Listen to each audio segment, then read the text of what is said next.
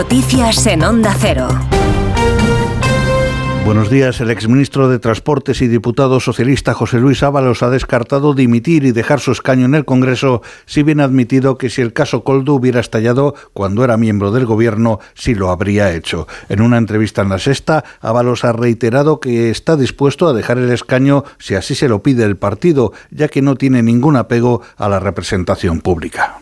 Soy diputado y en el ejercicio de mis funciones de diputado no se ha producido ningún nada que se pueda reprochar. Por lo tanto, no se me está pidiendo, fíjese, que dimita. Se me está pidiendo que abandone la vida política y prácticamente también la vida personal. Eso es lo que se trata de hacer, de expulsar de la vida pública. Si el problema soy yo, no soy problema. El vicesecretario de Coordinación Territorial del Partido Popular, Elías Bendodo, considera que los protagonistas de los primeros 100 días de Pedro Sánchez como presidente del gobierno son el chantaje de Carlos Puigdemont y la corrupción por el que ha denominado caso Ábalos, que está indignando y avergonzando al conjunto de los españoles. Bendodo ha asegurado que el presidente Sánchez tiene que dar explicaciones sobre este caso de supuesto cobro de comisiones ilegales por la compra de mascarillas para administraciones públicas. Lo único que no cuela aquí, lo único que no cuela es que el presidente del gobierno, que es el que más información tiene en este país, no se enteraba de nada. Eso ya no cuela. Eso ya los españoles no nos lo creemos. Sánchez acordado dijo que no sabía nada de las mordidas y las fiestas con prostitutas del caso del Tito Berni, diputado, a unos escasos metros de su escaño, ¿eh? A escasos metros de Sánchez cometían los delitos la trama del Tito Berni. Ahora dice que no sabe nada tampoco de la trama corrupta del caso Ábalos.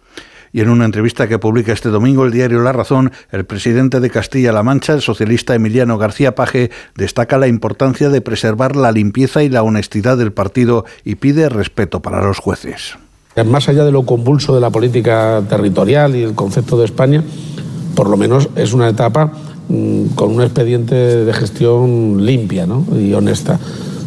Eh, eh, esto para mí es importante, muy importante, sobre todo considerando que además esta etapa comienza después de una sentencia por corrupción contra el Partido Popular. Es clave que se preserve ese valor. El valor esencial ahora mismo a preservar es la imagen de limpieza del gobierno en estos años y del partido en definitiva. ¿no? Los forenses del Instituto de Medicina Legal de la Generalitat Valenciana han finalizado las autopsias practicadas a los 10 cuerpos encontrados en el edificio afectado por el incendio del jueves pasado, aunque tres de ellos, debido al estado en que se encuentran, deberán pasar a estudio antropológico. Ayer se guardaba un minuto de silencio en la plaza del Ayuntamiento de Valencia, en el que estaba presente el líder de la oposición, Alberto Núñez Feijó.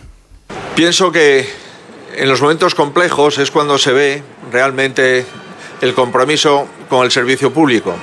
Y el hecho de que estén desplegadas, decididas y comunicadas una serie de, ayudas a las personas afectadas dice mucho en favor de la Generalitat y del Ayuntamiento. Desde el Gobierno Central, la ministra de Ciencia y Tecnología, Diana Morán, ha explicado que la ciencia tendrá que estudiar qué ha ocurrido en este caso, en el que, según los expertos, el fuego se propagó rápidamente por los materiales que componían la fachada.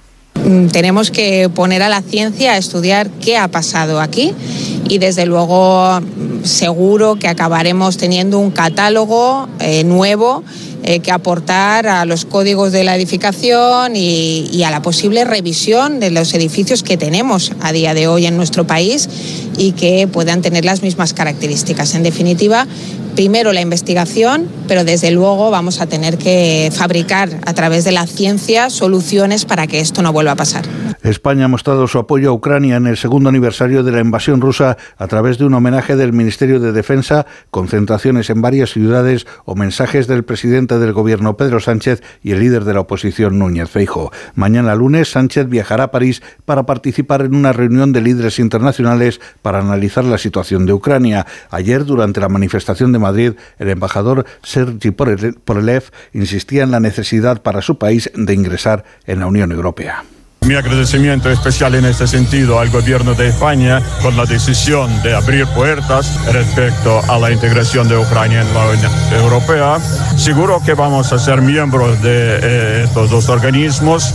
Estamos a camino y cuanto más pronto posible mejor. Es todo más noticias cuando sean las 7 de la mañana, cuando sean las 6 en la comunidad canaria con Juan Diego Guerrero. Recuerden que también pueden repasar toda la actualidad a través de nuestra página web ondacero.es. Síguenos por internet en ondacero.es.